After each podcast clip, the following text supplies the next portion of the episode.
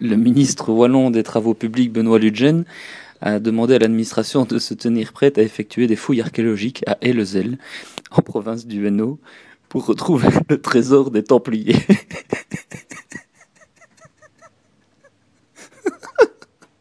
Ça va.